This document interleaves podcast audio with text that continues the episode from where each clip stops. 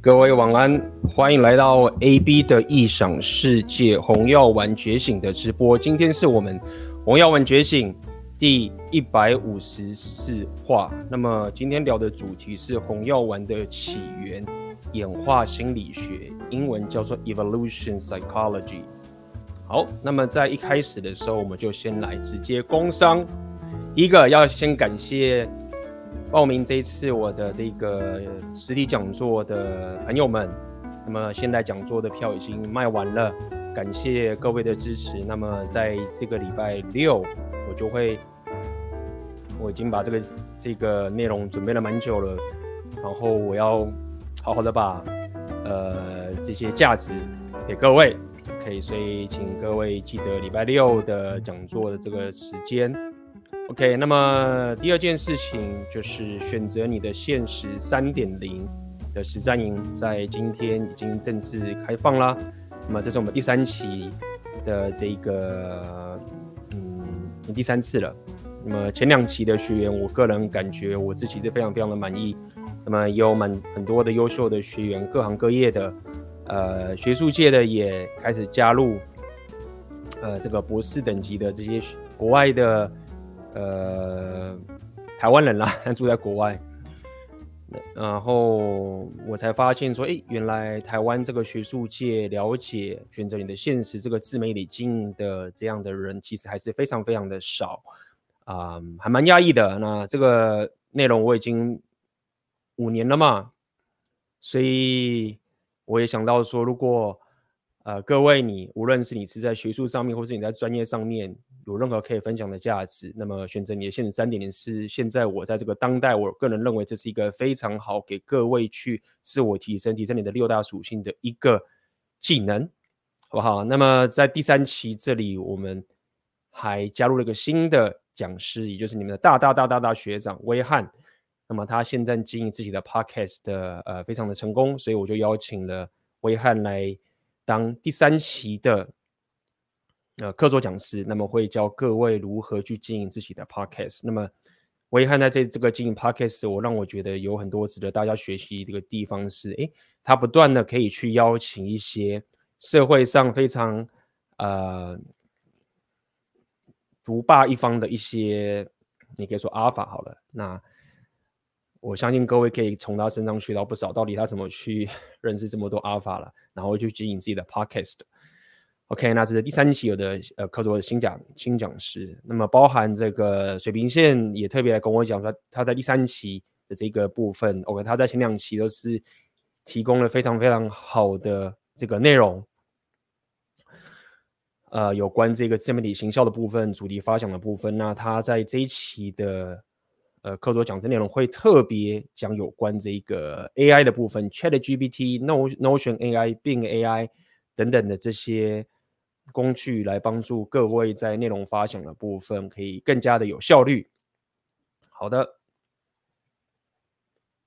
那么当然喜欢我这一次的直播啊，要支持我的话，把这个直播的赞给它敲下去，那这就是你可以给我最好的支持。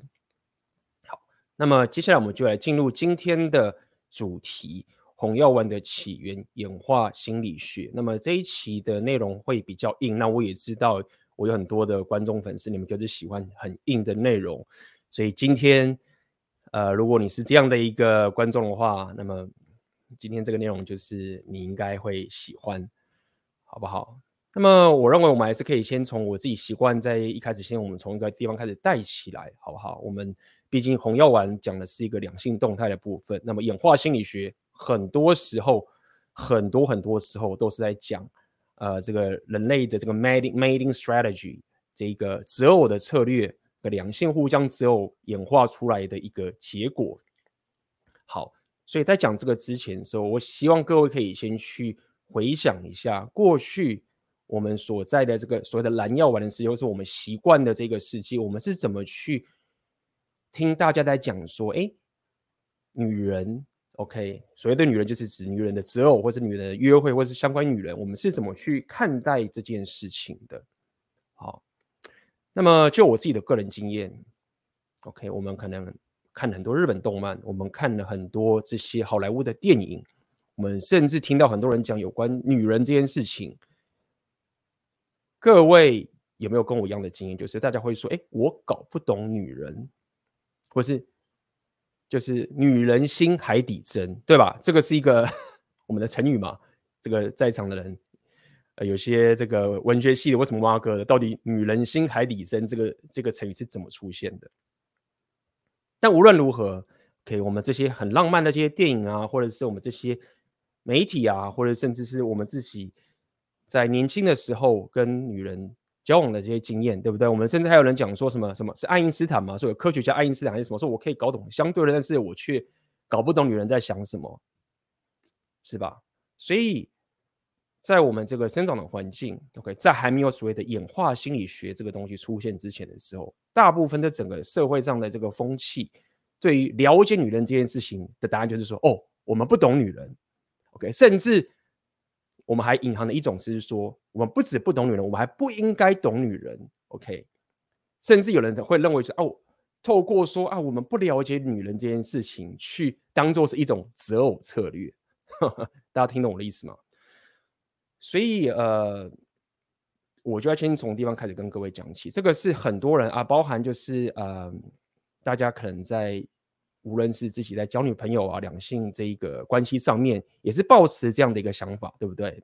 像在这个很多这些所谓的自我提升的论坛，或者是一些比较蓝药丸的这些地方，都会讲说啊，把妹是不应该学的，或者说学把妹是无用的。OK，对，那这个东西的隐含的意思，其实都是包含了我刚刚所讲：一，就是我们搞不懂女人，对不对？二，我们也不应该搞懂女人。对不对？三，如果我们商号用一个系统化的方式去懂女人，去了解女人的一些行为之后，那这个就是一种丑女。好，所以这个是我相信很多人，OK，所以你不是所谓的 natural alpha 的这个情形，大家都会陷入这样的一个思维。那我们剩下来的策略就是啊，我们就。不懂女人了，OK？那而且这种样的思维也很容易让很多男人会把女人放在神坛上面嘛，就是不可知，它就是一个很神秘的东西这样子。那么也因为如此，既然我们搞不懂女人，那女人会情绪化，女人会发脾气，什么什么之类的，那么我们就会产生出一种对应的机制，就是什么啊？我们搞不懂女人啦，所以啊，她就是女人就是这样子，男人你就是要忍耐，好。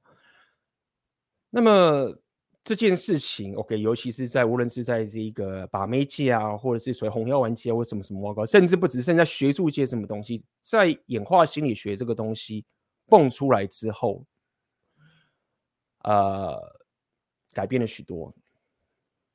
意思就是说，其实人类的行为啊，是某种程度是可以被预测的。那么当然，这也包含。两性的择偶的行为，那但也包含女人的择偶行为，其实某种程度是一种演化出来的一种结果。所以一开始的时候，我们就来先跟各位讲讲，到底演化心理学是什么？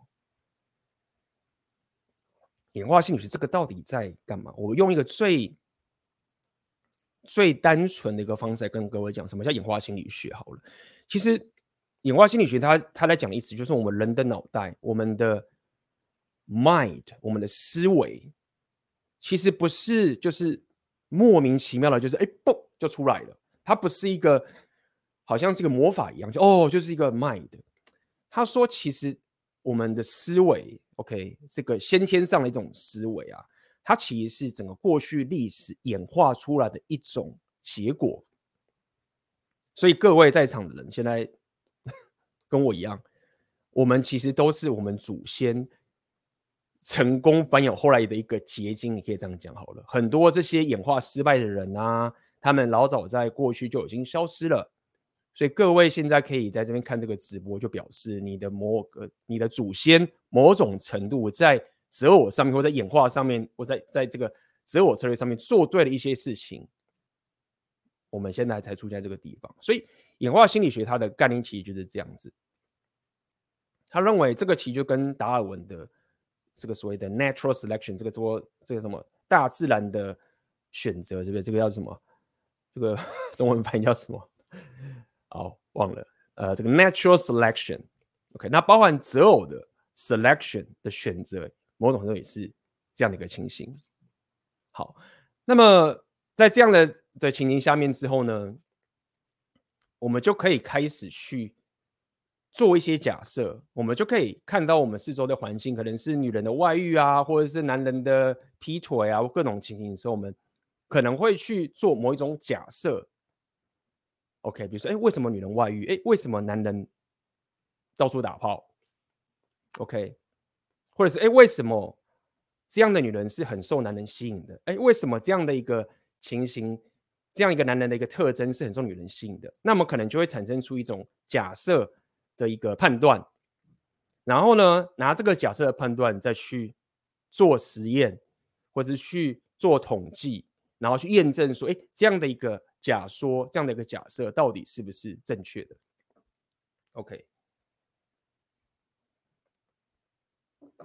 所以在演化心理学这边的这些学者啊，他们会说，就是基本上所有的心理学，就是没有所谓的非演化心理学，就是说我们的所有的行行为跟我们所有的一些思维，某种程度都是因为过去的历史的一种。演化出来结果，让我们有这样的一个心理状态。OK，所以没有所谓的什么非演化的心理学，基本上所有的心理学都是某种程度的演化心理学。这样讲，这个是以演化心理学那边的学者的一个思维。好，那么这件事情其实就跟很多社会学家的想法是很不一样的。好，举例来说，什么？很多人会认为说，哎。当我们人出生的时候，我们就像一个白纸一样，对不对？大家有听到小时候，我们都这样听到这些说法，就是说，哦，婴儿出生就是我们都是一张白纸，对不对？那么会影响你的好，或者会影响到你的所有的偏好，或者影响到什么东西，都是我们后天社会啊、电影啊，或者种种的这些东西影响你的。OK，但是就是大家生而都是所谓的平等。OK，应该是说他们会想要推广人生而平等这个理念之后呢，那再去硬是要去讲说，哎，其实这个他们的英文叫做所谓的 blank slate，就是大家出生的时候脑袋都是一片空白的。那么当然，这个跟演化心理学的这个学者他们会有一个呃非常大的一种冲突，跟大家的不认的不谅解，对不对？好那么接下来我们就来讲了。那么演化心理学到底是不是科学呢？到底算不算一个科学呢其实，在整个学术界里面有很这这已经不是这几年了，台湾可能很少，在国外这个地方啊，呃，过去可能一二十年什么，所以演化心理学是蛮新的一个学说。很多人会去批判说，演化心理学其实。不是一个科学，就是所谓的啊，你们都是讲讲故事而已。你们就是说，女人有这一个所谓的 hypergamy，都是你们讲讲故事而已啦，讲得很很开心，这样，他没有任何的一个一个一个很严谨的科学的一个验证。OK，他说啊，因为你你，他们讲说啊，我。你拿出过去的资料给他看，所以我们过去统计出，哎，有这样的情况，女人可能择偶的偏好是这个样子，男人这个择偶偏好是这样子，所以推论出这样结果。那人家主持啊，你这个就讲讲故事。那所以这个演化心理学他们他们就会去讲说，哎，如果说你根据演化心理学去验证这个方法的用意。是在于说，哎，我拿过去的历史资料来讲这件事情有问题的话，那么其实很多很多这种什么天文物理学啊，你看你去观测星体什么什么之类的东西，然后去讲出一个学术的道理，那这些都不算科学喽，对不对？比如说，你说你去观察这个宇宙天文学，那你看到这个现象都是不只是几百年，是几百万年这种进行，那么。你会说这个不是科学吗？OK，那么这个其实如果各位有去看他们学者在那边互斗的时候，你会发现说，哎，其实我们现在在聊，比如说大家聊聊聊两性动态嘛，大家可能聊把妹什么什么之类的，可能我们都会误解说，哇，那些学者啊，或者是那些教授啊，他们其实就是权威嘛，按、某种时候也是权威，但是我们可能会以为觉得啊，他们讲的都是，他们都是圣人好了，他们讲的就是圣杯，但其实，在学术界里面，他们也是吵得非常凶，也是打的很多的烂仗的。那么演化心理学这个部分，当然也是受到很多这些你说说，你可以说是女权的攻击啊，或者是受到各种这种他们所谓的后现代主义的这些的攻击都有。OK，所以呃，我觉得这很有趣啊，因为很多时候我们自己，比如说两性动态以前 PUA 有什么挖哥，他们可能会去把这些学术上东西来用啊，但事实上学术上面那些的人，他们也是被一群人在攻击的。OK，那第二个。我就要来讲，他们演化心理学这个科学被人家批评的是怎么样子？刚刚讲嘛，有些人讲说，哦，你你这只是讲讲故事而已，你就是拿过去的资料统计一下，然后就得到出归纳出这种结果。你这个故事说说故事就能干，这科学不就这样做吗？拿过去的资料去验证事情对还是错吗？这样都可以讲说是是 storytelling。第二个，他们是说，哎，你这个演化心理学啊是不可证伪的。不可证伪的，首先不可证伪，不就是你不能证明它是错的？就说哦，你在讲女生 hypergamy 啊，或者是怎么样之类的，或者是女女人可能会针对这个男人有资源这件事情可能有信任，这个是不可证伪的。OK，就是你讲讲而已，不可证伪的。这个也是在他们在学术界经常会去批评所谓的演化心理学的部分。那么。这些演化心理学的学家，他们是怎么去反驳的呢？对不对？举例来说，他们有一个，他们做很多这个实验嘛，做很多假设、假说嘛。比如说，他们去观察说，女人的腰围到底要多少才是很受到男人的喜爱的？可以现在进行这个事情。那演化心理学这个东西，它厉害的点就是在于说，它很多时候验证出来的个结果啊是跨文化的。好，那我先讲这个答案。他们讲说，其实最受欢迎的女人的腰围 （waist and hips），OK，大概是零点六八到零点七二。那各位可以去网上自己去 Google 一下，看看说这个东西到底是那个什么什么什么什么细腰屁股大啊？我们我们华人有这种这种讲法嘛？那要怎么讲啊？台语要怎么讲？什么什么？那个口号救我一下。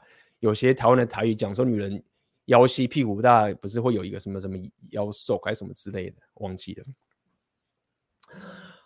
OK，那么他们做出这个观察，然后做出这个假设的时候呢，那开始去从各个角度，OK。永华心理学他们在做这些实验的时候，他们会尽量不要让自己陷入一个很单一局限的一个角度去看待这件事情。比如说，他可能会从这个医学的角度啊，呃，医学或者是这种呃健康的角度，对不对？比如说六零点六八到零点七二这个这个部分哈，他们其实是一个健康指数 最好的，也最合理，就是。女人就是男人喜欢女人的这个腰围，其实在医学跟健康上面的话，某种程度是 OK 了。那再来，我们从这个生物的角度，OK，这种生育 （reproduction） 对不对？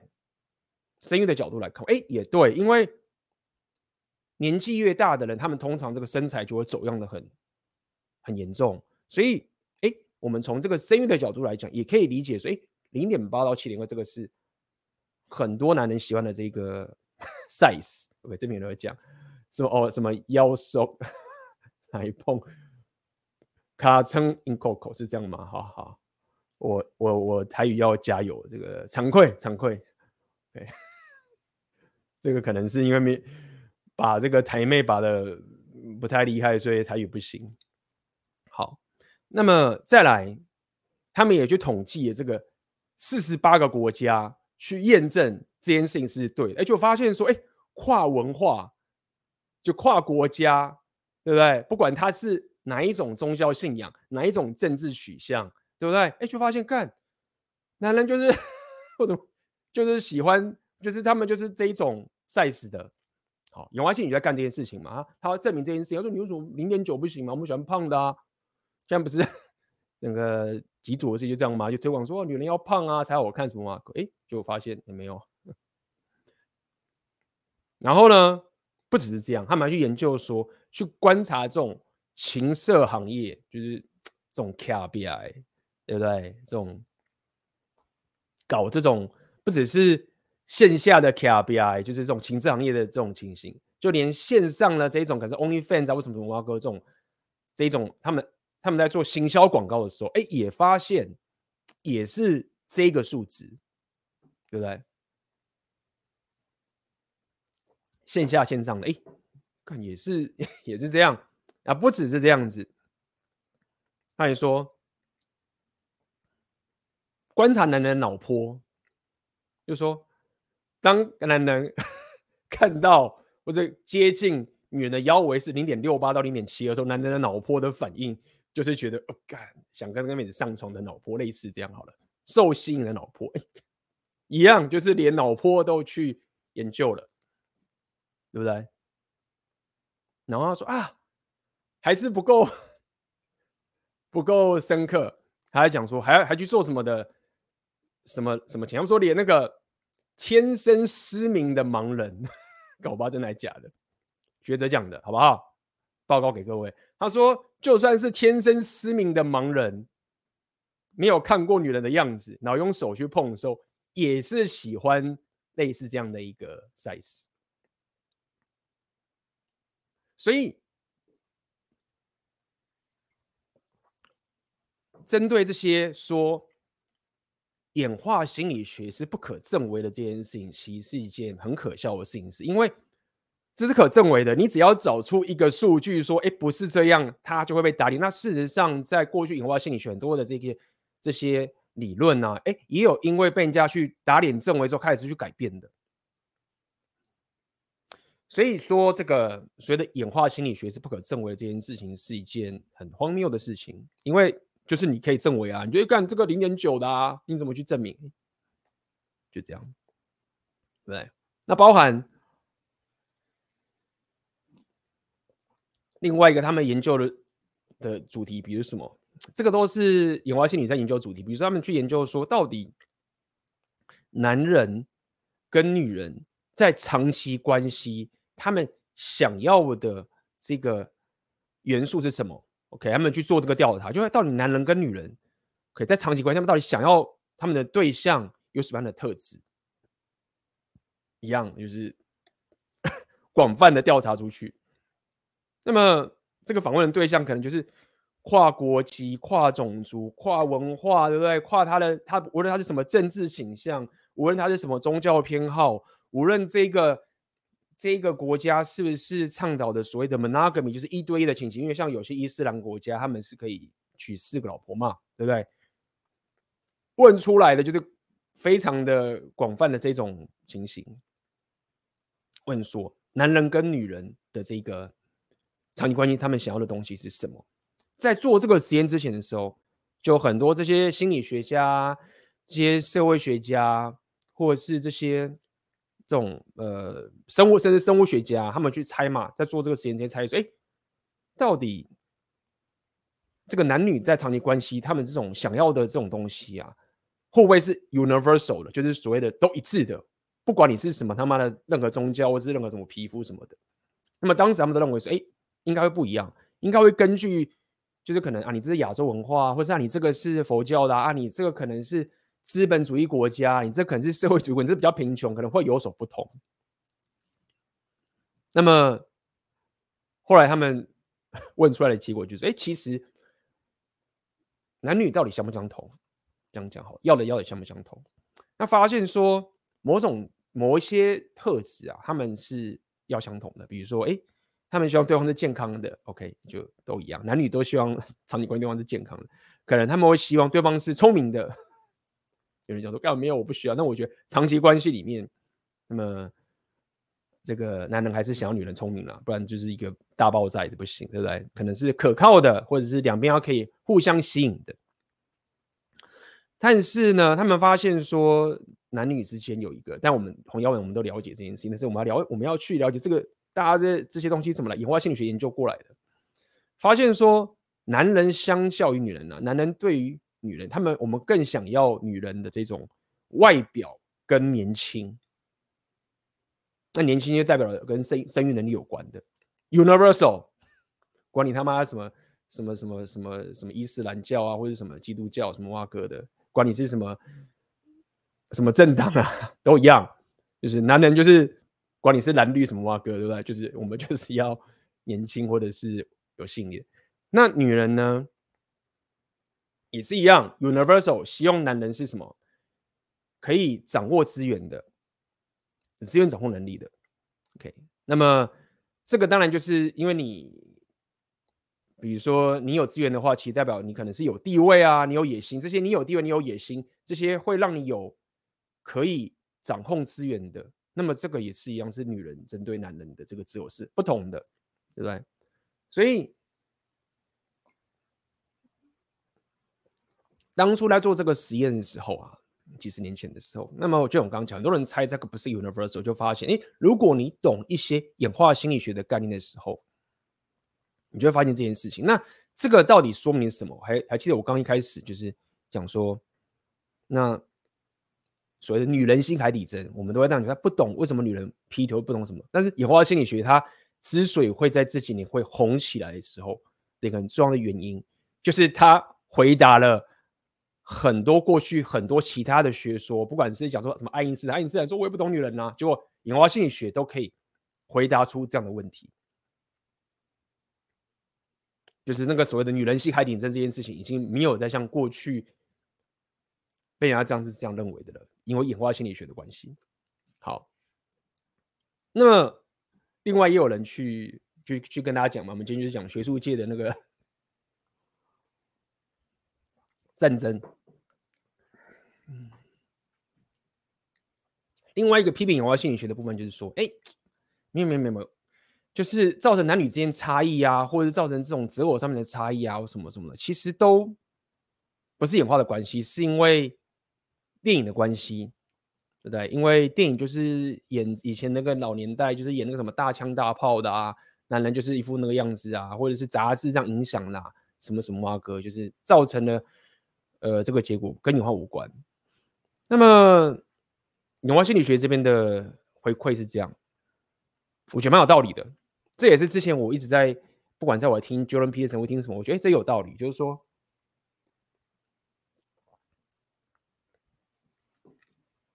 他们讲说啊，你你被这些 A 片啊、porn 啊给影响了什么什么啊哥。但其实，其实我们应该反过来这样去想：之所以这些电影，或之所以这些所谓的。你真的讲 A 片好了，会这么的广泛的被流传出去，给整个这样啪，其实是因为这些东西它某种程度触发了演化心理学里面很重要的一些元素存在，才会扩散出去。比如说这些各种文学啊，不只是电影啊，在讲，比如说讲到这种择偶的部分呢，诶，就很受欢迎。讲到这些。两性动态、两性战争啊，哎，也很受欢迎。讲到这些什么外遇啊，哎，也很受欢迎，对不对？讲到这种，比如说他们讲说，比如说父母的影响啊，就是什么以前什么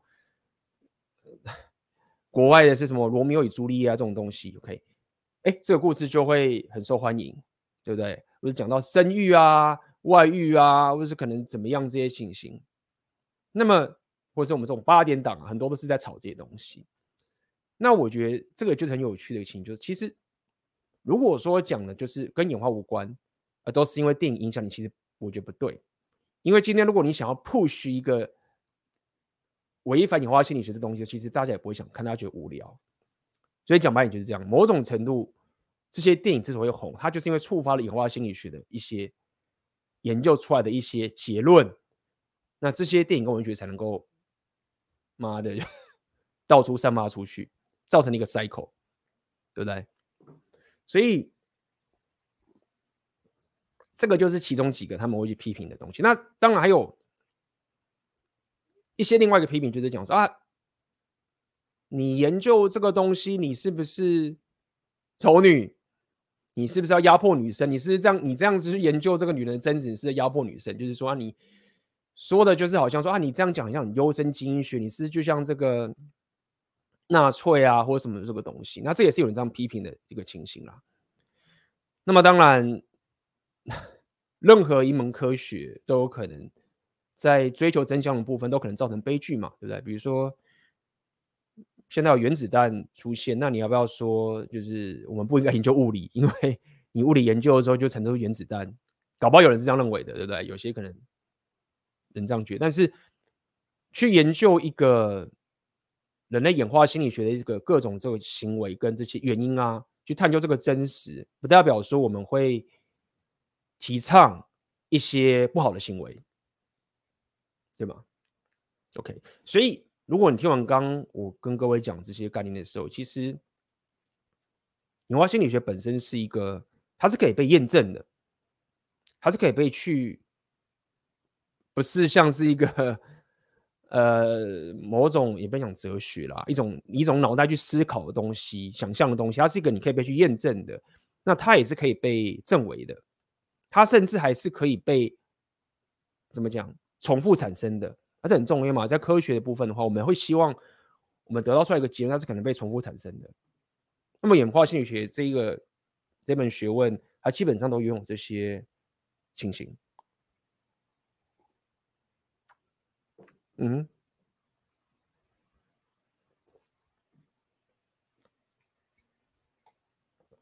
但是在整个西方的世界，其实可能台湾也会有，会有很多人去批评这个东西。很主要的原因就是在于说。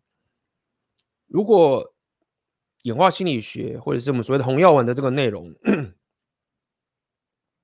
它衍生出来的结论会去，它可能会跟某些比如说宗教的人是原本学到这些他们自己的一些想法是有所碰撞的时候，那么就会回去攻击嘛，或者是我们经常最常看到的，可能针对一些女权极端女权的部分。他说：“你跟我说，男生跟女生先天上是有本质上不同，跟这个我们所谓的这个女权很多人讲说什么、男女是要绝对平等一样的，他会觉得这个是维系到他的这些意识形态，对不对？而去有所就开始攻击嘛，对不对？那这个如果你各位有听到我之前跟大家聊，包含就是在聊 Jordan Peterson 在聊这些 Postmodern 的人，这个后。”现代主义的这些人，那他们后现代主义他们的某个很重要的概念就是说，哎，这个世界上是没有所谓的客观的真实，只有大家主观的解释真实，就是没有所谓的 objective truth。他们是这样，英文是这样去讲。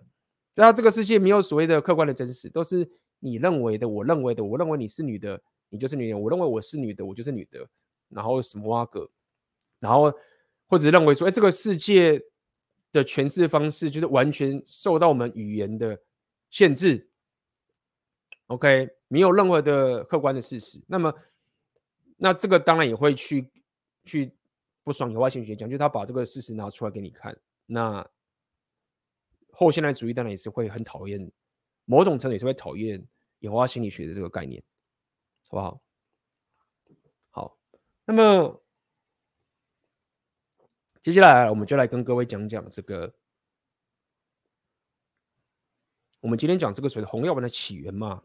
演化心理学嘛，所以我就来跟各位讲几个在红药丸里面讲了很多这些女人只有的天性啊，其实不是 真的不是随会造成这么大的影响，就知道这不是随便说说而已，它这个是有学术研究的高度的。第一个就是叫做所谓的两性，这叫做什么？Dual mating strategy。OK，这个中文翻译可以叫做是女人择偶的两面性。OK，这是一个。他们在研究说，为什么男人跟女人会外遇的的一个情形，就是男人跟女人为什么要外遇？还要研究为什么？我们看到这件事情发生了，为什么？Why？这个就是演化心理学在做的事情，就是 Why？OK？、那刚前面我跟各位讲嘛，就是说演化心理学就讲说，我们很多的这些，不管是外遇或者任何的这种择偶的所谓的本身，它不是一个 magic，不是一个随机的，它是演化来。那为什么？好，那么男人外遇的原因其实就比较单纯，就是 男人就是想要到处打炮，就这样，就男人比较单纯。OK，就结束了，没事了。就是男人，你为什么外遇？是不是怎么样啊？什么婚姻不开心啊？什么之类？哎，没有哦。就是如果你去做这个研究，就会发现说，男人外遇不是因为他什么在长期关系什么有问题什么，你就是干婚姻快乐的生活之类，老婆也很正，照样外遇。对，所以男人外遇原因就比较简单，就是男人先天这个睾固酮或是他的 生物性，就是想要到处打炮。OK，各种的这种这种性爱的情形多样化，就是男人的一个择偶天性。哎，但是女人就比较不一样了。因为你如果去问女人为什么外遇啊，他们鲜少的一个答案是像男人这样，就啊，我就是想到处打炮，不是这样。OK，就是不同的理由。所以第一个就是所谓 dual mating strategy。好，那这个东西，这个 dual mating strategy，其实在 Rollo Tomasi，OK，我们常常讲所谓的红药丸教父，他讲 hypergamy，OK，他很多时候在讲 hypergamy 呢，那时候我跟各位讲，OK。他把这个 dual mating strategy strategy，OK，所谓两面性，把它讲成叫做 hypergamy，OK，他那他为什么要这样？就是他就是 因为大家叫他教父嘛，为什么瓦格？但总而言之，我要先跟各位讲，就是很多是红药丸来讲 hypergamy，我有做个影片在聊这个，我们来讲阿尔法跟贝塔嘛，OK，其实某种程度都是先从这个呃这个 dual mating strategy 来的。那基本上它的概念就是说，其实。女人她们的择偶的策略，就是要的是一个 beta，就是所谓的供养一个 investment。那同时间呢，又希望可以得到一个好的基因，就是所谓的 alpha 来的。OK，那么因为女人可能她是嫁给一个所谓的 beta 好了，那她要外遇，那她就找 alpha。哎，所以他们把说女人外的原因，就是因为女人的择偶天性有这个两面性，所以造成说，因为这个。阿尔法跟贝塔本身又很互斥哦，所以女人外遇这样子。那么这个在过去的时候，OK，这个理论还蛮蛮这个 solid，就是蛮令人信服的。OK，这是红药丸理论从永花情侣节这边得到的一个结论。但是有另外一个，那他们叫做是叫做 mating switching strategy。好刚讲是多 mating strategy，现在讲的 mating switching strategy。OK，那是什么意思呢？OK，mating switching 就是换换伴侣的一个策略。那么现在有一些演化心理学，他们慢慢的不认为这个 dual mating strategy 就是刚刚所谓 alpha 跟 beta 这个事情是那么正确的，因为就像我刚跟各位讲，演化心理学它其实是会一直去研究、去确认说你这个假说到底正不正，就是说女人外遇，难道她？就真的是因为她随时随地都一定要阿法跟贝塔在，然后他就去外遇吗？你可以证明吗？然后他就他们研究，就他们说在这几年这两三年，在欧洲那边的一些 paper 这两年出来，就发现说女人外遇的这个原因啊，跟这个想要阿法跟贝塔的这个东西已经非常的低相关了，这样子。可在这两年。你说没有啊？就女人外遇不一定是说一定要她有贝塔，然后就一定要变成阿法。他说发现一件事情，就是刚刚讲的，第一个，通常女人会外遇，相较于男人，是因为他们在长期关系里面不满意，觉得他的肉体上或是他情绪上是不满意的，这个时候。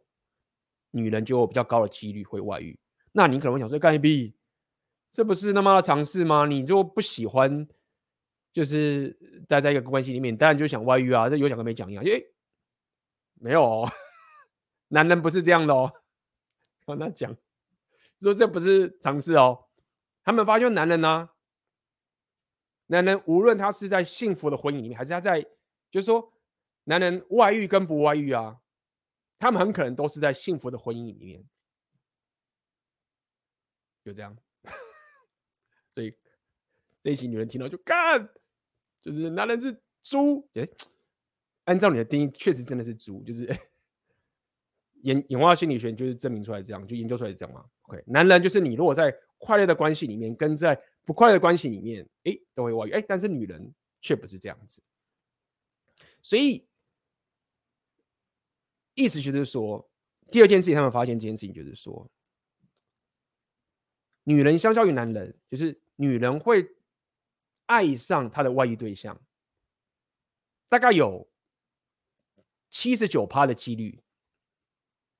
OK，女人外遇的时候，她跟她外遇的对象，她会爱上她外遇的对象，但是男人大概只有三十 percent。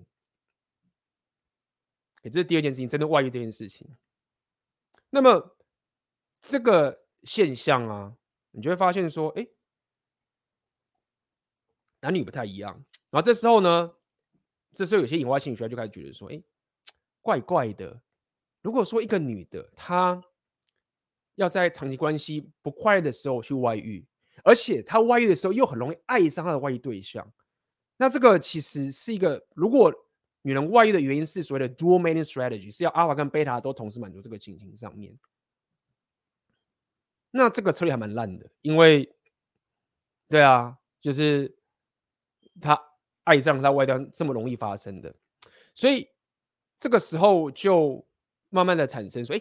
其实女人外遇的这个情形是比较偏，可能是偏向追的，不是 dual mating strategy，叫做 mating，就是我刚刚讲这种换了一个伴侣的这个情形。也就是说，各位可能听到有些人可能觉得是好消息哦，干妈之前听红药丸就觉得说，干女人像这个爆炸一样，三不死就要 外遇劈腿，然后什么啊就要疯疯狂去找阿阿法。那没关系，就是这一期有人。研究告诉你说，哎，也也不一定，就是通常在女人在一段很不快乐的关系的时候，这个几率才会大增。那么这个，但是我后来发现，就是说这个 mating switching strategy 其实也也是某种程度也是某种程度也是所谓的 hypergamy。哦，这两个其实也没有互斥，对不对？说到底，第二种也没有比较好的意思，说它其实就是说，哎，你现在这个。partner，你这个长期关系的伴侣，这个男人或者丈夫什么都好，就太废，所以我活得很不开心，所以我要找另外一个更好的男人，因为也是 hypergamy，所以这就是为什么洪耀文说啊，不管你是 dual mating strategy 还是这个啊，某种程度都是 hypergamy，一个就是讲是啊要阿法跟贝塔，一个就是我要换到更好的，因为现在这个太废，对？那无论如何，就是现在在这个演化心理学里面，他们就是在。再去赌说，哎，到底女人的择偶策略是比较偏向哪一个？各位觉得呢？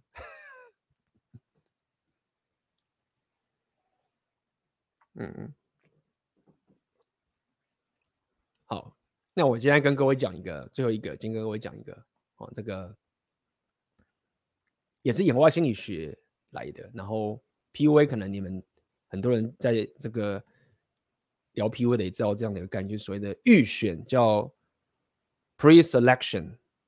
OK，那基本上这个预选啊，就是讲白点，就是说，女人会被一个男人吸引，这个男人呢，就是什么样？就是如果其他女生也喜欢这个男人的话，那么 他女人一般就觉得这男人是比较有吸引力的，就是预选。所以可能会看到很多这种在夜店里面的人啊，就看到有些男人，你看到那个夜店里面的那个周遭都是一群女人在这个男人旁边的这种情形，通常就是会吸引到女人的目光。OK，这个就是一个所谓的预选的机制。那么这个在演化心理学也是有研究出来，就是说，其实当一个女人看到这个男人是很多其他女生喜欢的时候，那某种程度。会觉得说，哎，这个男生第一个他有地位，第二个是他已经被验证说这个男人是好咖，对不对？有人很怕说跟这男人交往或者打炮之后，就发现这男生是贝塔或者是一个 loser 好了，所以有一个其他人的验证，会让他更容易受到这男人给吸引等等这个情形。那包含这个。女人会觉得说：“哎，这个男生如果很多女生喜欢他，表示说，哎，他有能力、有野心等等这个情形。那这个在呃，很多 PUA 的人他们会去讲的预选这个东西，然后他们会把自己用这个策略用在现实上面，比如说他们可能就走去夜店的时候，就旁边带很多女人去，哎，这个常常在看到国外的时候，国外的这个夜店，台湾的夜店肯定是一样，就看到这 VIP 的地方，就很多女人住在那个地方，那这就是一个。女人只有的一种 trigger，他们受男人的吸引的一种心理机制，对不对？所以这也很有趣啦。就是这个在红药丸的时候，也有人在那边 debate 嘛，debate 就是说，哎，到底到底就是说男女有没有所谓的纯友谊之类这种东西？那一些很 hardcore 的朋友就啊，男女没有纯友谊啊，就是就是大家都想打炮啊，就男人就想跟女人打炮等等这个情形。对，那么当然很多女人会说，哎，男女有纯友谊。那第一个，他们来讲说男女纯友谊的这种概念呢、跟大家讲一下，就是说，以一个比较学术的角度去看待这件事情，就是说，哎，男女其实是有纯友谊的，只是男人相较于女人，会比较容易陷入想要跟对方打炮的情形的一种想法，所以对于男人来说是没有纯友谊是这样的概念，那对于女人来说是比较可以的。那么，当男人想要跟女人打炮，然后又被挡在朋友圈的时候，其实就是一种择偶上面的失败嘛，对不对？那因为这样的一个结果的时候，其实一些比较 hardcore 的 rape 就觉得啊，男女没有纯友谊，对不对？就是说啊，你不要跟女人当朋友。我过去其实有讲过类似的这个东西，但是我过去跟大家讲的情形，等下会跟大家重复一次，就是说其实男女你可以跟女人当朋友，还可以对你生活是有好处的。就是说，女人当然她可以给你所谓的 sexy 上面的一个 benefit 的一个好处，这个是我们大家都知道的事情。但是同时间，就算你没办法跟这个女人打炮，或是你不想跟她打炮，什么什么都好，当你周遭有女人的时候，某种程度就会提高你的性价值。SMB 好，这样讲好了。所以其实讲白点就是这样子，有些人也是可以。跟女人当朋友，但是因为这个女人，他当朋友在他旁边的时候，这个女人也会提升这个男人的地位，对不对？所以假设你周遭女人都是你朋友好了，但是你可能跟这些所谓女性朋友一起出去的时候，那陌生的女人看到你的时候，哎，她就觉得你很有吸引力了，懂吗？所以你就会发现说，其实。很多这种哈扣红药丸啊，或者什么啊，你不跟我打炮，我就不跟你交朋友。诶，这个不是在批评这样的一个方法，不是在去想说哦，要你去当那个工具人，不是，是告诉你说，其实 只要心态正确，或是你用对方，或是你在干嘛的时候，有女性朋友也是提高你 SMB 的一个方法，因为你就会变成是一个关注的重点。就听到你这样操作啊。那我以我过去的经验，哎，也他妈真的是这样，就是因为我以前跟在摇摆舞那个地方嘛，当老师啊，然后又当组织者啊，所以很自然的周遭就是有很多女人在跳舞什么什么时候。那 就算我没有跟那些学生打炮或者干嘛的，但是他也会增加我的这些价值。那么，所以其他很多这种 PUA 或什么什么挖沟，他们也会这样操作，就是。透过公关啊，什么什么之类的，认识很多女人。虽然这些都是朋友，什么什么挖哥，但是透过这些女性朋友，很多时候都透过这女性朋友去 gain 他们想要 gain 的妹子，这个都是经常会发生的。对吗，那有趣的就是说，其实你会发现说，这这个所谓的我之前在讲所谓的 social game，OK，这个其实跟 social game 有关系。所谓的这个社交的 game，这个其实在我过去我有提过，我自己也是蛮。推这一种，我自己也是蛮喜欢这一种方法的，对不对？Social game。那重点就是在于说，这个 pre-selection 预选，它是跟地位有关。那么，我觉得用个比较正道的方式去解释所谓 pre-selection。OK，如果你不想用操弄的方式的话，其实你要了解是这个所谓的预选，或是别的女生、女人觉得你很有吸引的话，是因为基于比如说这跟地位有关嘛？就你的地位，那地位跟什么有关？就是你的你的能力 OK，你的所谓硬价值，以及包含你是不是可以去产生出价值，generate 你的 benefit，它的核心概念其实是这个样子。因为你有这些东西的时候，造就出你的 pre-selection，你的这个东西是真实的。这样讲好了，你的这个地位是真实的。讲白点就是这样啦，就是有正道方法跟有这些操弄的方法。那操弄的方法，相信各位也知道嘛，就是你你操弄只有短期的，如果你要长期的使用这个所谓的这个以演化心理学叫做 mate choice copy。今天跟大家讲一堆 term，做一些研究，或者所谓预选的话你真的要可以这样做，你的正道方式，其实你要有能力，你要可以创造出价值。第三个，你要可以产生出地位，第三个就有地位了，对不对？然后你就变成是一个关注的中心，然后这一切的正道方式，你才会用一个比较长期的方式产生出你的所谓的 pre-selection。那么这个有趣的点就是在于说，那些学者啊，因为他们也是比较老的嘛，那他们也没有发现说，其实，在我们当代这一种预选的方法，已经不用现场的方法，已经转换到 social media 了，已经转换到社群媒体了。也就是说，现在很多这种，比如什么 Dan Bilzerian 啊，那些那些人，那些 IG 网红什么什么之类的，有很高很高的这些关注啊，订阅。现在整个这种 game 啊，已经都转移到 social media 上面去了。这是在这十年有的现象。那么，因为这个 social media 是这几年才开始有的嘛，所以整个学术界的 paper 还没有完全去赶上去对这件事情做解释。这样就是啊，为什么你的这个订阅数这么高，就会吸引到妹子的吸引啊？虽然说我们觉得很直觉，但毕竟这个还是要需要。学术界的实验去验证才有，但是现在好像还没有这样一个比较扎实的研究出来，对不对？OK，讲完了。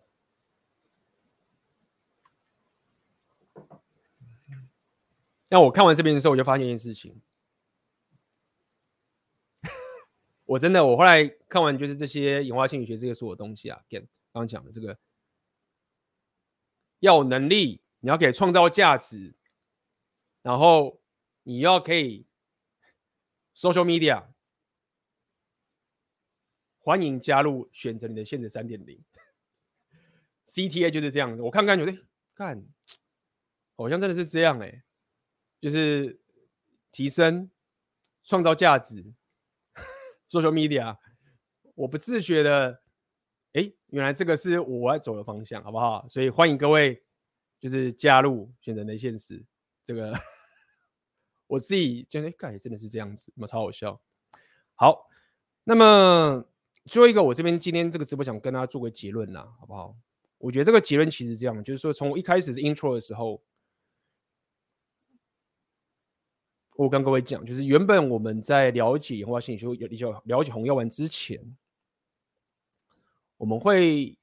看待世界的方法，如果没有透过演化心理学看的话，我们可能会造就说：哎，女人心海底针，或是女人很神秘，或者什么这些情形，我们不懂这个东西，这些都很浪漫，一切都要不可知论才行，一切要把它摆在层层才对。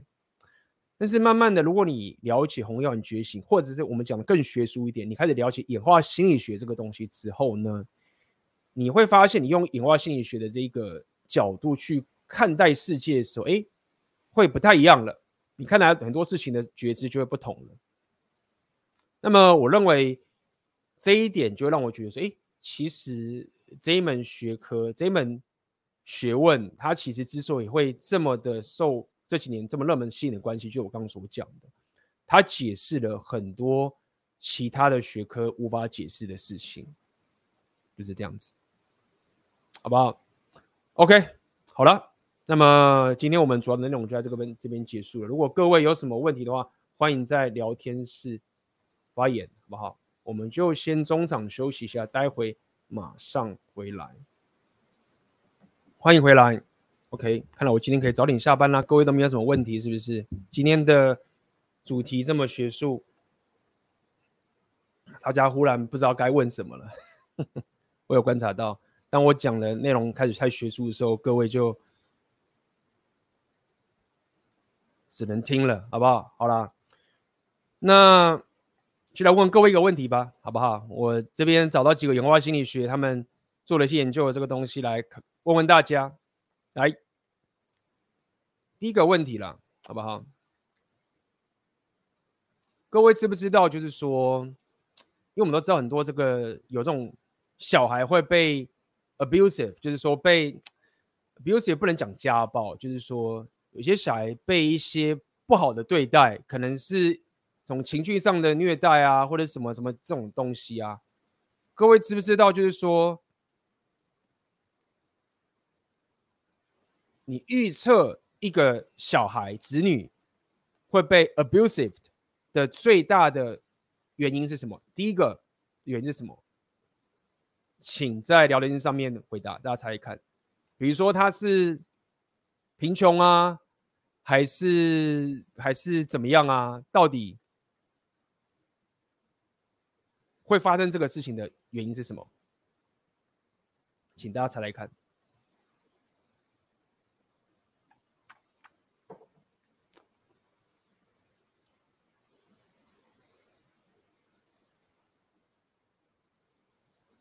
各位知道吗？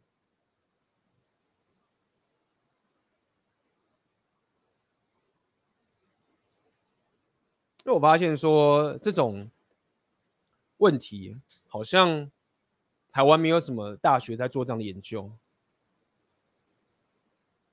哦，这边讲说父母低自尊，哎，有人说父母感情关系不好。来，还有没有答案？父母关系有问题。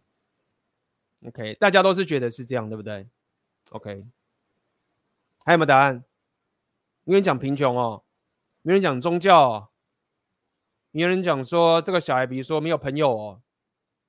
来，还有什么？有没有什么其他答案？各位来进入红药丸的学术领域吧，好不好？不要只是都只是。也不要讲说，当然啦，把妹很重要了，但是我们来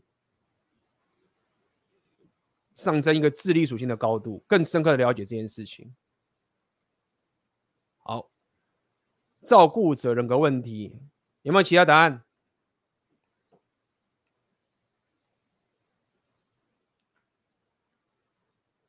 好，那我公布答案了，来。搞腰嘞，好了，总是有人来搞笑一下这个小孩的眼神。答案是家里有 step parents，要怎么讲？后爸跟后母，或者是后爸，答案就是这样子，就是你的家里面的那个爸爸跟妈妈，我觉得还不是担心哦，是有一个。Stepfather 或者是 stepmother，这样。那么这个是就是 首要原因。那么演化心理学就很容易去理解这件事情。原因什么？就是很简单，就是以演化心理学的这个角度，人类不想要把自己的资源投资在别人的后代。就是说这个是在演化出来的一个结果。对，如果我们现在看到自己的兄弟、自己的家人掉到水里面，我们可能就会冲过去救他。但是我是个陌生人的话，我们可能就比较不会去救，对不对？所以这个人类不想要投资自己的这个后代这件事情，是会。很深刻的去影响这件事情。那当然，很多人讲说没有啊，我的后后母或者是我的后爸对我很好啊。当然还是会有，但是我们讲的是一个统计上研究的结果嘛，好不好？OK，来下一个问题再问。喂，就整个人类的历史上，OK。演化了人类历史，到包括现在也是。谁是对女人最危险的存在？请回答在聊天的上面，在人类演化的历史上面，谁对女人是最危险的存在？好不好？什么时间？谁？我就讲谁护了？你要我讲英文吗？谁？我讲女人本身，意思说女人要自杀吗？还是什么之类？最危险就是会让她有生命危险的，养舔狗，那么多小孩，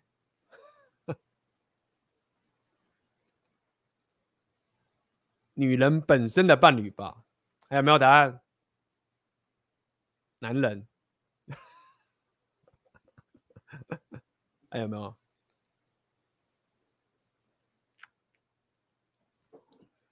你可能是我们战争啊，或可能是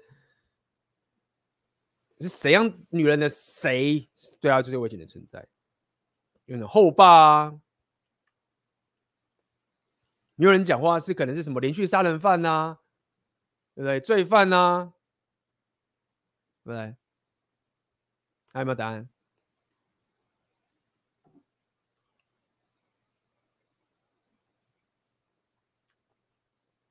女人对女生天生护持啊，好吗？好啦，母亲，看各位是怎样？拜托，刚刚都已经给各位提示了，好不好？好了，这边有人。讲到了一个算半对了，就是女人本身的伴侣，对，包含前伴侣、前男友啦，我的前夫啦。OK，就是不只是前夫，跟本身的伴侣也是。那这个是就是 演化心理学研究出来的。那各位会讲到原因是什么？原因是什么？什么？相信各位也知道原因了啊，可能嫉妒啊，或者什么什么之类的这原因。但是真正真正的演化心理学原因是什么？就是所谓的讲白点，就是 paternity uncertainty。可以用英文讲，中文翻译我很难翻译，应该这样说，讲白点就是戴绿帽啦。这样讲就是这样，就是戴绿帽，也就是说。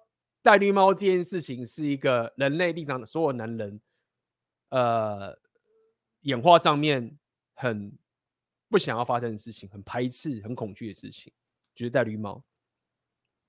所以聪明的人就是知道，就是说戴绿帽这件事情其实是 演化心理学造成出来的结果的一个，就是不不是演化心理上，就是说这件事情是很多男人很不想要的事，很不想要的事情，就是戴绿帽。好，OK，就是这样。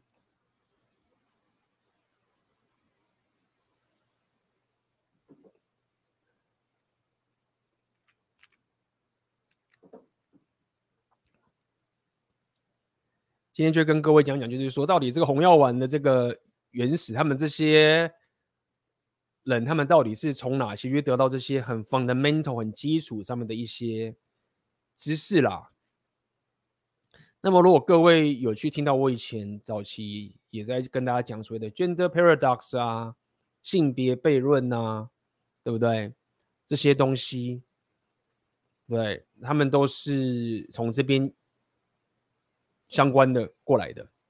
对，性别悖论，那包含我们还有聊到之前常常跟大家讲说，女人的这个时候是 cycle 吧，就是女人在排卵期的时候，其实这个。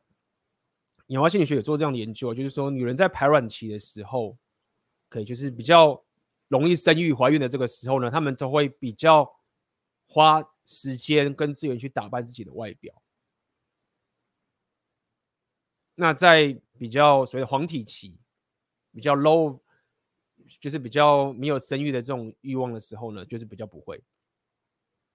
对啊，那就是因为做这些研究的时候，就会造成很多人不爽嘛。因为女人就不神秘啦，女人心就不海底针啦，对不对？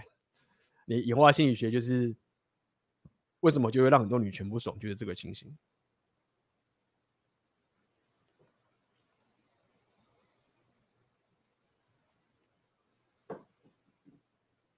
嗯，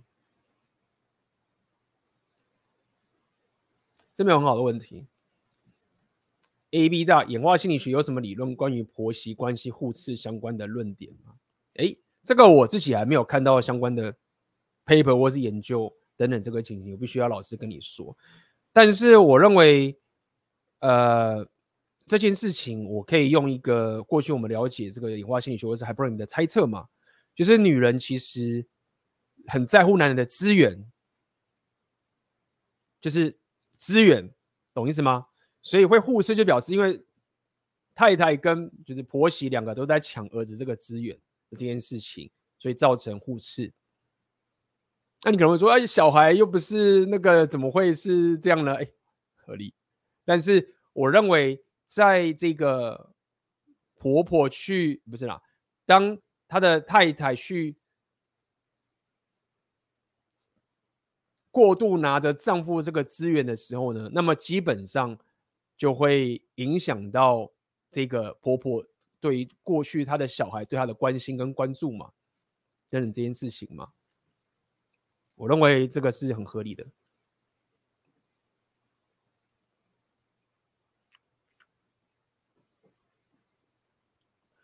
那么这边有人问说，AB 常讲的红药丸的极限跟演化心理学有关吗？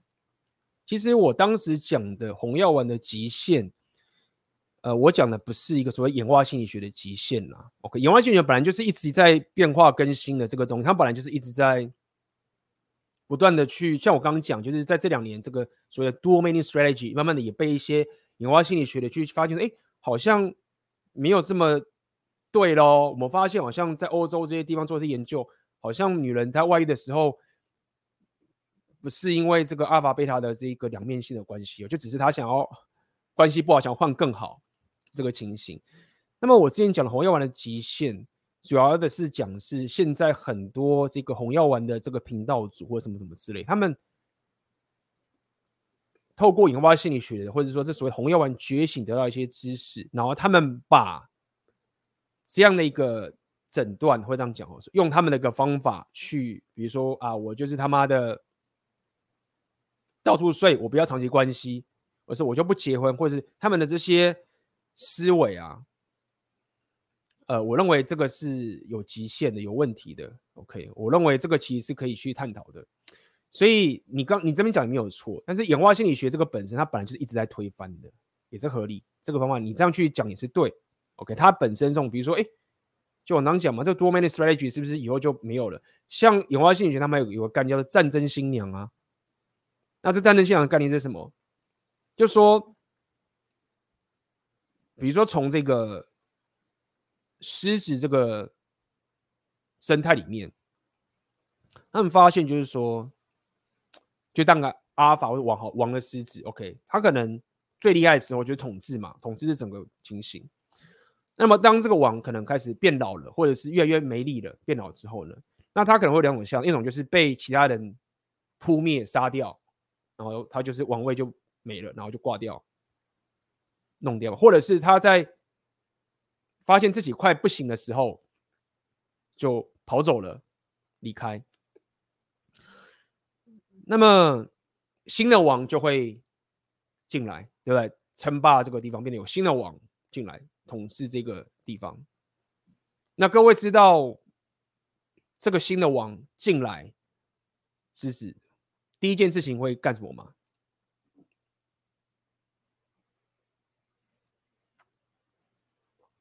会干什么？你知道吗？啊，大家可以猜一猜。那我就直接讲答案。今天问了大家两个问题了，好不好？他第一件事情就是把这个旧的王的所有的子嗣都杀光光。哦，这边有人讲了，有有人知道？没错，杀孩子。对，把这个子旧的王的儿子都杀光光。那这个其实在人类的文明好像有发生过。好，那这个我们就先不提。但重点来了。当这个旧的王的儿子都被杀光光的时候，这个母母的生物，可以可能是狮子生物，会有很高的性欲跟这个生育的欲望，生育这样。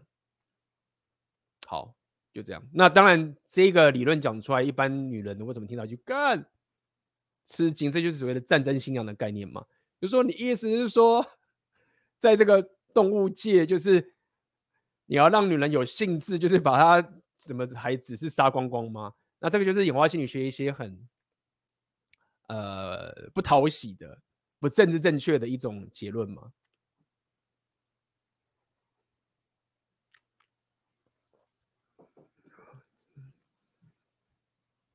所以各位就要了解这些东西，其实都是很多都是从这边地方研究出来的。啊，这边有人讲一些历史，是不是？奥土曼帝国皇帝登基后杀兄弟以及其孩子，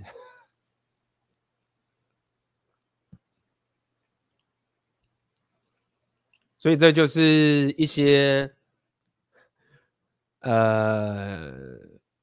这个两性择偶的一些黑暗面呐、啊，合理啊，对不对？包含啊，演化心理学也有一个常讲嘛，这种渣男的暗黑的，就是渣男暗黑的三性格，这个叫做 Dark Trial Personality。OK，三种。很暗黑的性格是女人很受吸引的，对不对？第一个就是所谓自恋，OK，narcissism。第二个就是所谓很操弄，讲到就是很会 game。第三个，psychopathy，就是没有同理心的。他们是这样这样做嘛？就是一些他们有人后来用这样，就是一个比较容易被操弄的年轻的女人，就很容易被渣男给。所谓被渣男骗的，那这个所谓的渣男或者暗黑三性格，OK，Dark Triad 的性格就这三个，自恋，OK，就是讲白点就是很有自信啦，你可能讲自信，对不对？自恋，操弄很会 game，很知道怎么去，因为因为什么？因为很会操弄的人通常都比较有能力变成领导者，你操弄别人嘛，自己变领导者，合理，就是说有关联的。再来，没有同理心，就是所谓的没有同理心，就是说他对于别人的痛苦比较不会有连接感。所以大部分的人就是说，哎，当别人痛苦的时候，你会想到说啊，如果我也这么痛苦的话，就很惨，所以你会有同理心。但是这个所谓的这个没有同理心的人，他们就是感受不到。那么这种没有同理心的人，他们为什么有人就会问呢？哎，为什么这个你这种没有同理心的人一点都不 social？然后为什么女人会觉得你有吸引力？那么他们给出来解释就是说，哎，没有错，就是说 social 这件事情哦，就是是很重要的。如果说你你呃不 social 的话，其实确实是蛮惨的。这样子就是说，不要觉得就是说你要当一个好像所谓的反社会人格的，你是比较有吸引力的，这不一定。但总而言之，他们讲说这些没有同理心的人为什么会受女人吸引？有一部分的原因是在于说一个。组织或是一个国王国或什么之类的，总是会有一些时候有些问题，或是有一些敌人，你要把他杀掉好了。这种没有同理心的人，他们比较有办法把这个工作给完成，对不对？就是讲嘛，就是说战争的时候，就像这样讲这种是所谓的 男子气概，这些很暴冲的这些人。哎，他们有外敌，所以可以拿去杀人。但如果说没有外敌的时候，他就是变成所谓他们讲说有有毒男子气概什么之类的，就杀自己人嘛。所以简单来说，就是没有同理心的人，他们某种程度他们有比较高的能力，可以去干坏事，去干一些 勾当。那么这个功能也是很重要的。OK，他们的一种解释啦。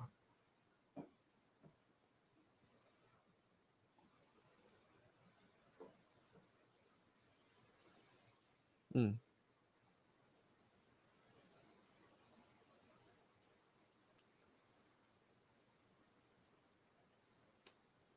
请问 AB 最近都在认真忙频道跟读书，几乎停止转盘子，开始觉得约会真的没有那么爽。不过也发现，因为开始嫌弃跟女生相处的时间，导致越来越没心情调情。感觉社交能力降低。一比以前说过类似觉得自己时间不想浪费给女人的情况，想请问这样子该怎么调试会比较好？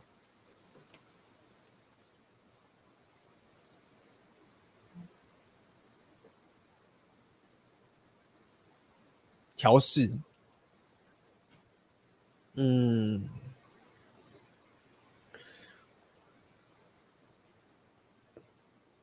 在讲调试之前，在讲调试之前的时候，我就是会想跟各位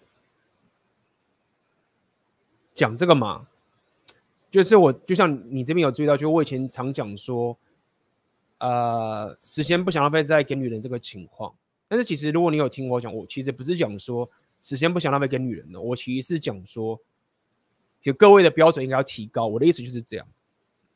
然后我也常跟各位用一个比较。呃，呛的说法就是说不想跟不想浪费时间在虾妹身上。这个其实很多时候不是在 degrade，不是在批评对方，就是只是想告诉你说，如果你在自我提升的时候，你的标准越拉越高的时候，那么如果说你的另一半他某种程度是没有办法让你感觉到你们是在一起打造一个更好的生活的话，那么就会造成这样的事情，就等于是说对方一直在吸你价值啦。这样讲好了。所以我觉得，第一个你要先有意识到说，好，你你开始嫌弃跟女生相处的时间，你要问你自己这件事情吗？你你在忙平常在读书，所以你本质上你的生活就在自我提升的，所以你这个没心情的事情，你是可以先想想，哎，我是不是其实是没心情，浪费时间在一些。我觉得对我生活没有更有趣，或者是更可以有价值的这些时间，就跟妹子约会，就是好像一直在消费，这样讲好了。我觉得这是你要去思考这件事情。那么这也是为什么我会在跟各位讲说，一样嘛，你在提升的过程中，你的另外一半，你的正宫，就是除了你们打炮要打的时候，我知道这个很困难，但是这个不是在刻意的要去让大家很痛苦。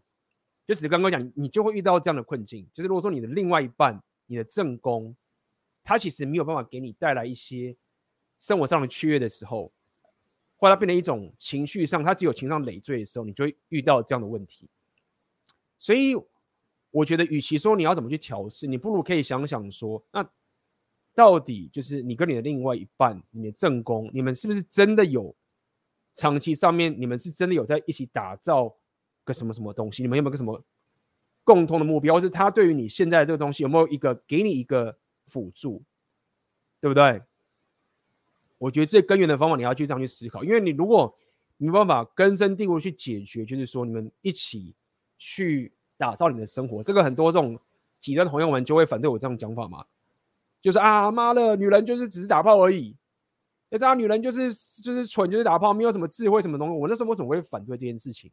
我反对的点不是在那边去当什么白色骑士，我反对的点就是这样。是如果说女人就只是当只是打炮啊，就只是出去约约会，然后扯一些白痴的事情，那你就会觉得说跟这样的生活实在是很浪费、很无聊，那自然就会造成这样的结果。那如果说这个女人她某种程度你们彼此两性都还是好的，只是她在一些领域、一些技能，哎，她也很。所谓的智力很高，或是他的这个智慧很高的话，哎，你就会更加愿意的花时间跟他相处。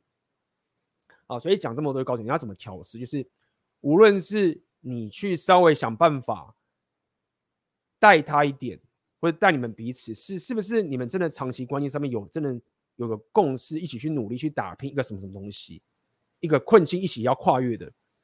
我认为，当如果你有找到这样的一个取向的话，那你就会发现说，哎，你就会愿意花时间在他身上，因为你花时间在他身上，那他也会帮助你把你的生活变得更好，你就不会觉得他只是在浪费你的时间。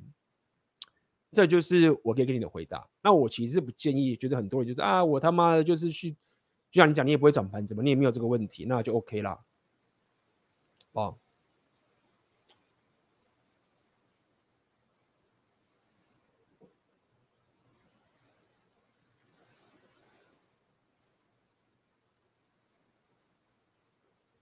，AB 大好。在提升智力属性的路上，我发现我读书的内容好像都只是用填鸭的方法把它们记下来而已，不懂得如何实际去运用。像是阅读如何原谅别人的书，我可以很完整的记下来原谅的定义、原谅的步骤、原谅的好处等等，但就是做不到去实践原谅别人这个行动。请问 AB 大有什么建议吗？我有很棒的建议。你的问题就是你没有点让人属性，那这是什么意思呢？意思就是说，你会发现是我刚才讲。所谓演化心理学这个东西的时候，为什么这个东西会这么有 power？我说这么有 power 的点是在于说，为什么大家会 care，或者为什么我会 care？我其实管他什么东西，我写我以前是搞自工的，为什么我现在对这个东西？因为它跟我的生活有关系。好，那为什么忽然演化心理学这东西跟我的生活有关系呢？因为我开启我的浪人属性，我去过更，我去别讲突破，不只是突破舒适圈，我真的去实际的去。生活在这个世界上面，遇到各种各种的事情，各种各种的人生经验，然后我我可能遇到了很棒的一个经历，哎，但我遇到很棒的经历的时候，我可能遇也遇到一个很很严重的困难，哎，我遇到严重的困难，表示我可能也失败的严重，哎，我就可能遇到一个很大的痛苦，好了，所以你的问题就在这个地方。我们从小都念书，但是我没有，我们没有去生活。我们可能都在家人保护下，我们都在这个教育体系的保护下面。那么你可能问说：“哎，AB，那这样有什么不好的呢？”哎，其实没有什么不好嘛，对不对？哎，我都没事啊，我就很好，大家都保护我啊，过得很开心。但问题是在于说，那你越长越大，你活越久的时候，你不可能期待这个保护是永远存在的。所以当真正生活打到你的时候，你可能就比很多人还要脆弱。好，我讲这么多，只是告诉你，就是说，建议就是这样子，你应该去提升你的让人属性，去活更多你过去无法活的一些生活圈，对不对？你可能会得到很棒的体验，很棒的成长，很棒的价值。哎，你也得到很严重的困境，得到很重的痛苦。这时候。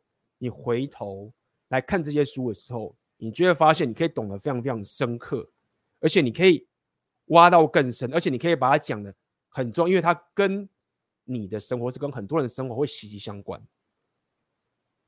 但是你现在其实相反的，你现在是没有先去活过，你没有先去体验过，然后你看了一堆书，你想要我懂很多，我懂很多，但是你人生没有到这个格局啊，所以你根本。看懂你也没有真的深刻的体会下去，你讲出来的东西就会很空。为什么讲出来东西很空？为什么很多人他讲的事情好像觉得，哎，你这个东西好像是常识，但是为什么你讲的就是很空？但是为什么有些人讲的就是很深刻？差别就是在于让人属性跟这个体验有没有升值在你的生活里面。当你有经历过这个很深刻的体验，然后你又看到这样的知识的时候，当你在讲出这个知识的时候，你就会发现说，因为你活过，所以你在讲这个知识的一些很微妙的小细节的时候啊，大家可以感受到它不是只是一个知识，它它是一个跟生活本身很切相关的一个价值，就是这样子，懂吗？让人属性很重要。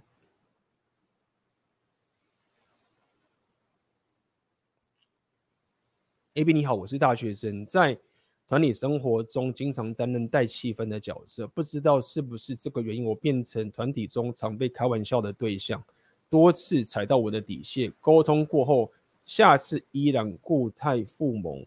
想请问，如果是这个原因，我是不是要在互动中多带点严肃？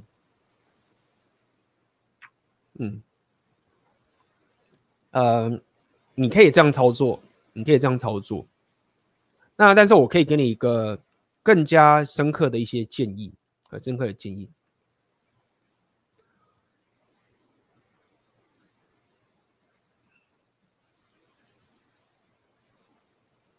这个建议是这样子，应该怎么应该这么说？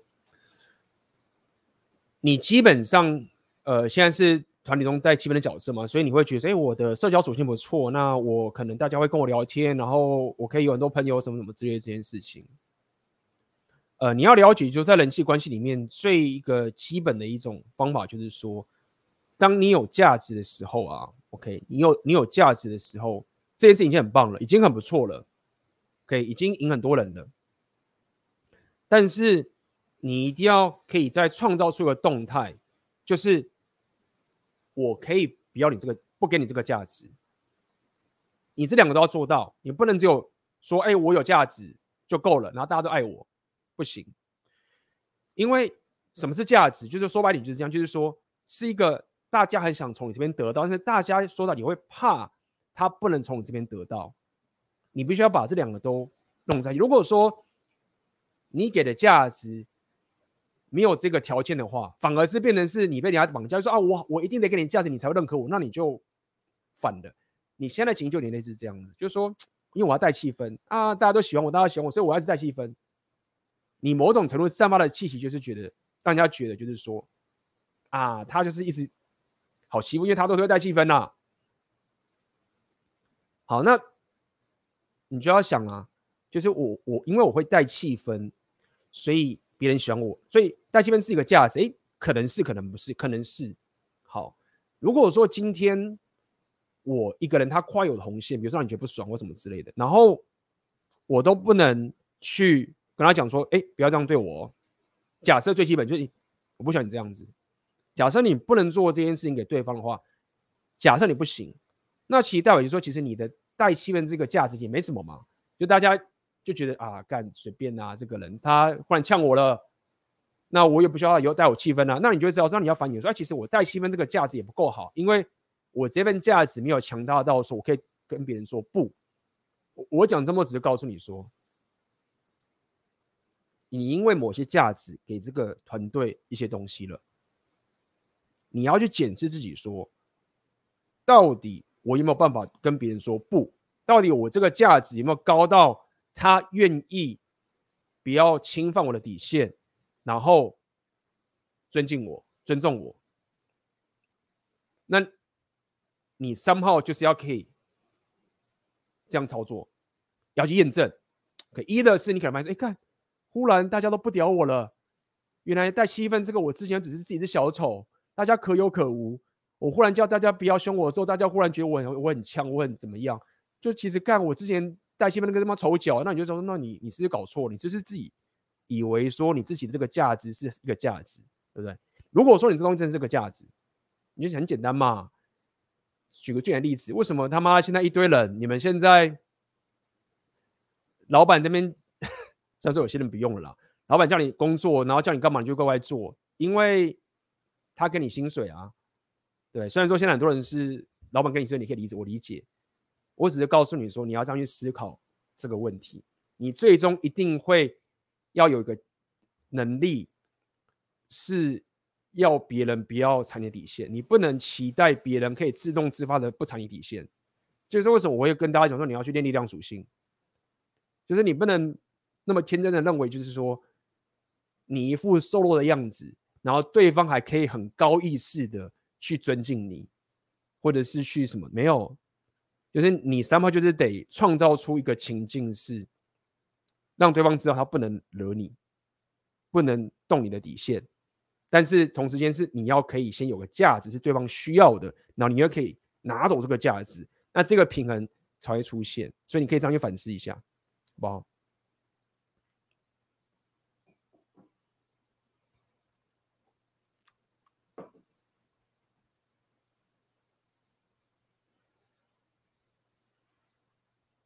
哎呦，没有人抖内了。好，感谢黄月国度你的抖内，谢谢 A B 上次点醒我米格倒是逃避，我现在才知道哦，都没有标点符号，他妈的！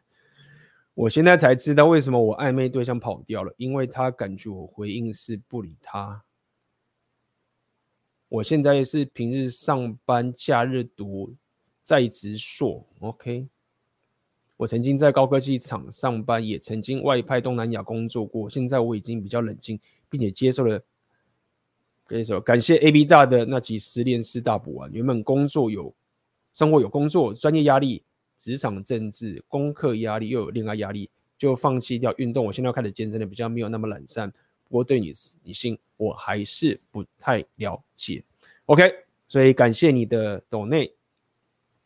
那对于女生还是不太了解的话，确实也没有什么特效药，是你一直去看一些书，或是听我直播。你听我直播当然可以得到一些。启发，或者是得到一些理解，但最终你还是得亲自跟女人交往过，或是跟女生约会过，你才可以从中学习啦，就是没有办法的。OK，所以我针对那几，比如说米格道啊，我也是针对有些人，你把妹把他锵掉啦，或者是就是也不行动，不达到自己的自己的价值啊，然后就只是一直去 game game game game game。我认为其实短暂的米格道可以先抓回自己的生活。好不好？那如果说你对于妹子约会都没有经验的话，我认为你还是得呃花点时间，至少跟一个女人约会的经验，理解女人的择偶天性，或者甚至运气不错，就进入长期关系，结婚生小孩了，哎，也很好啊，好不好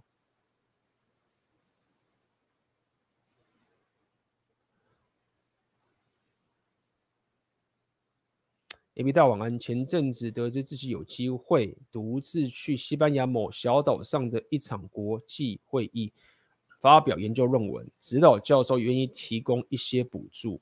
虽然开始排行程之后发现会喷掉目前大部分的存款，也很担忧独自旅行语言不通的问题，但我相信这是提升浪人属性的好机会。请问 A.B. 大的经验怎么安排让两周？左右的短期旅程效益最大化，而不是花钱走马看花。嗯，呃，我的想法是这样，就是认识多点人吧。只要任何你可以认识人的一个方法，你你自己可以用的方法去认识人，去跟里面的交流，去跟他们。你甚至去路上跟陌生人聊天，假设这个东西对你太极端可能不行，好，没关系，去参加各种线下的活动，去跟他们聊天，甚至可以去网网聊，约妹子出来也可以。我认为，如果你只是去，然后所谓走马看花，其实我我我没有反对什么谓的走马看花，只是走马看花它很简单，它就是过去看，然后付钱。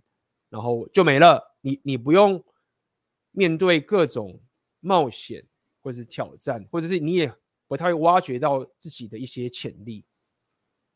我过去让人属性的这个过程，说白一点，就是透过认识各种不同文化、语言、国家的人的这个契机，去改变我的现实观，也有我的人脉。所以我会建议你第一个角度去思考说。我到底怎么安排这次旅程，让我可以去认识我过去不敢认识的人，约会都可以，或者是呃教别人什么东西都好，或者去学什么东西都好，用你的方法，只要是跟陌生人交流的相关，我都很鼓励你去，好不好？我认为这个就是最好的建议了，然后也不用。呃，应该说担忧独自旅行，我了解语言不通的问题。那么记得一句话，不好，你可以感受到担忧，你可以有这些忧虑，但是理性上我就记得 AB 跟你讲的，这个都是好的，这个都是过程，应该要忧虑，应该要感受到这些情形，因为表示后面有机会，有很期待的冒险在后面，否则你不会担忧的。好像我现在已经有点。比较没有担忧了，就是已经太多次了。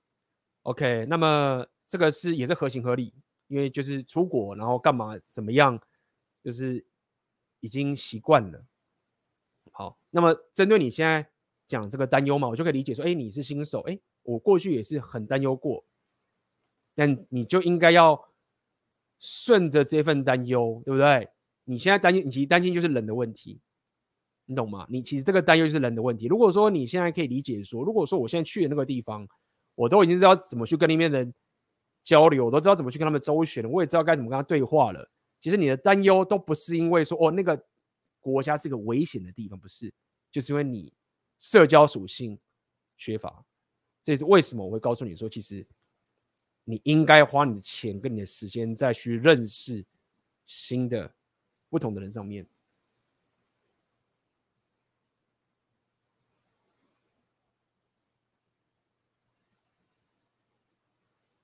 那可以约西班牙的妹子出来也不错啊，那边也有很多其他国家，不只是西班牙的妹子啊，对不对？我觉得这也是不错啊。我不知道你是不是有交往对象了啦？如果没有的话，可以这样玩一下。我是参加一些舞会啊，参加一些活动，我觉得不错。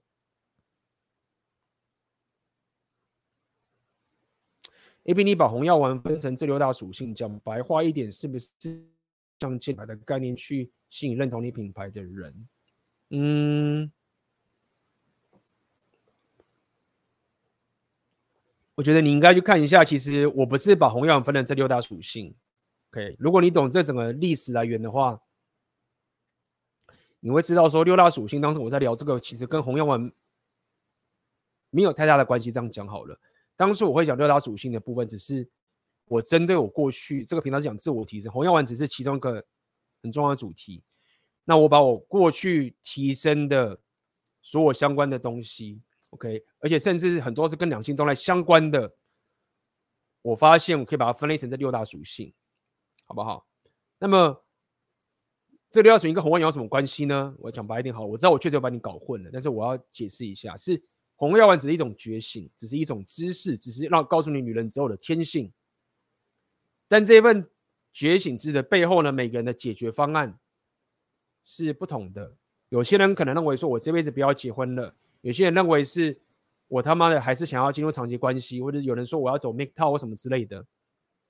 那我只是跟各位讲说，诶，如果你红药丸觉醒了，那你想要提升，我就接着说，诶，这是六大属性，好不好？就这样子。所以建立个人品牌这种东西，其实我觉得应该是说，六大属性是我本身在自我提升的一个系统。这样解释好了，但是六大属性是不是每个都是跟建立个人品牌有关呢？其实也不一定，好不好？感谢哦，这个沈头鸭许高你的抖内，感谢 AB 大跟聊天室的绅士们的鼓励，小额抖内支持。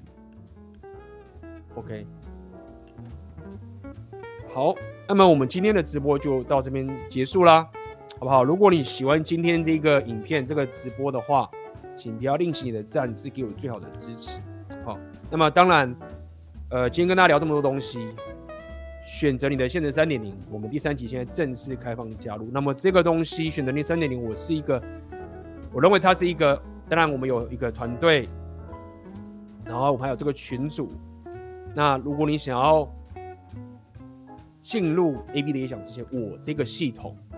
的提升的方法，六大属性提升方法，提升你的 SMV，当代我认为是最 solid 的提升的方法，最深刻、最本质，包含它不只是顾到你自己本身的自我实现，还包含到你生活上的纪律，也顾及到你不会想躺平耍废这个情形，又顾及到你的商人属性，又顾及到你可能有一个。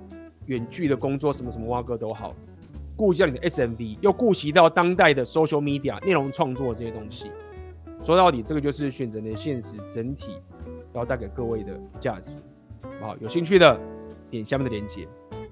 OK，好，那我们今天直播就到这边结束了，各位早点休息，我们下次见了，拜拜。